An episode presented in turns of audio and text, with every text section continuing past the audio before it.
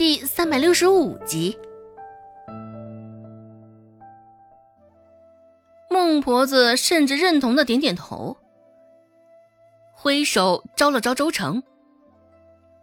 周成现在也知道这是什么地方，看孟婆子甚为和颜悦色的对他笑，周成却觉得他背后都湿了。周成不想过去，只是孟婆子瞧出他的不乐意，脸上的表情也渐渐沉了下来。没有办法，周成只能硬着头皮走到孟婆子的身旁，一边扯着周成。孟婆子笑眯眯的对杨牙婆说道：“像这样的，可以给多少银子？”周成甚是愕然不解的看向孟婆子，只是他能瞧见的只有孟婆子满是算计的眼睛。那杨牙婆甚是认真的观察起周成来，这丫头，姿色还称得上是一般啊。肤色太黑，眼睛太小，个子又矮，也就三两了。周成一脸的错愕。杨牙婆的评价像是锋利的刀刃一般，狠狠的划在周成的心上。周成可不觉得他姿色差，在立山村，愿意与他玩的大有人在，也有不少对他有意思的男孩子。现在周成心里恼怒与恐惧，一方面是来自于杨牙婆的评价，另一方面则是来自于孟婆子现在这般行为。一听这周成只能三两银子，孟婆子原本还是笑眯眯的一张脸，瞬间就黑了下来。孟婆子阴沉着脸说道：“什么？只有三两银子？”你会不会做生意啊？杨牙婆做出一副忍痛割爱的模样。这样吧，最多给你四两。你要知道，我杨牙婆的价格已经是很高了。这样的货，去谁那儿不是三两啊？孟婆子撇撇嘴，往周成的方向看了一眼，三四两银子就将他卖了。孟婆子可舍不得呀，再养个几年，至少还能捞回五两银子的彩礼钱。孟婆子又有了主意，问道：“那比这高点儿，皮肤白点儿，眼睛大还是双眼皮儿，还懂点医术的，能够多少两？”周成知道。孟婆子这回说的是周芷，现在将主意打到了周芷的身上，周成也不自觉的松了口气。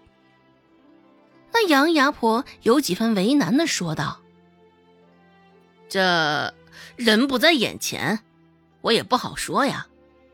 不过最高能给的价格是八两。”而后像是以示友好一般，杨牙婆拍了拍孟婆子的手。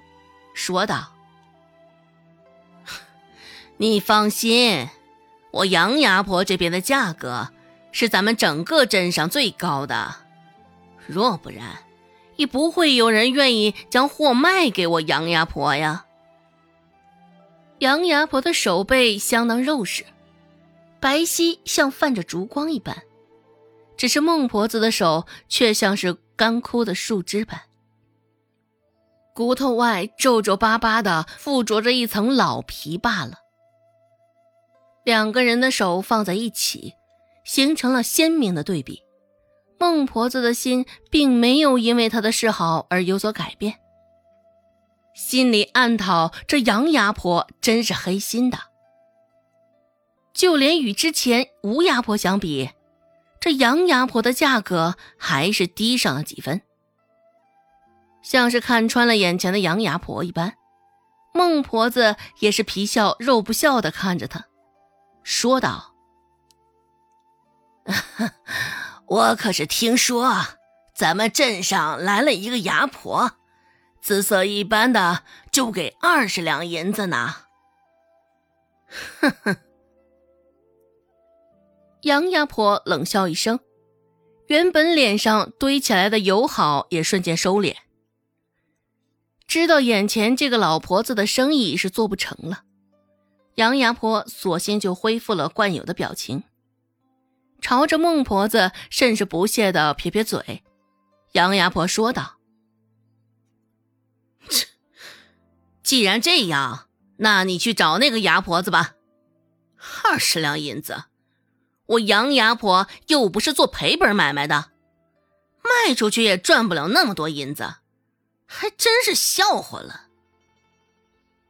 杨牙婆嘴皮儿很薄，说话的速度很快，就看到他的嘴巴在快速的张合。杨牙婆冷漠不屑的眼神，也是将人瞧得越发发冷。哼，你再好好打听打听，这牙婆子在哪儿？我杨牙婆子也想见识见识。就是将手下的这些货倒卖给他，我杨牙婆也能发财了。此时，孟婆子，这这回，孟婆子是不得不死心。像周有巧之前说的那老什么牙婆子，恐怕是真的没有。待子阳的事情过一阵子，他可得去宋家。好好的问问周有巧怎么回事儿，而周有贵这时候也瞧了一圈了，并没有瞧见里头有宋子阳的身影。两个人俱是失望而归，只是周成抱着瓦罐，脸上带着几分的心意。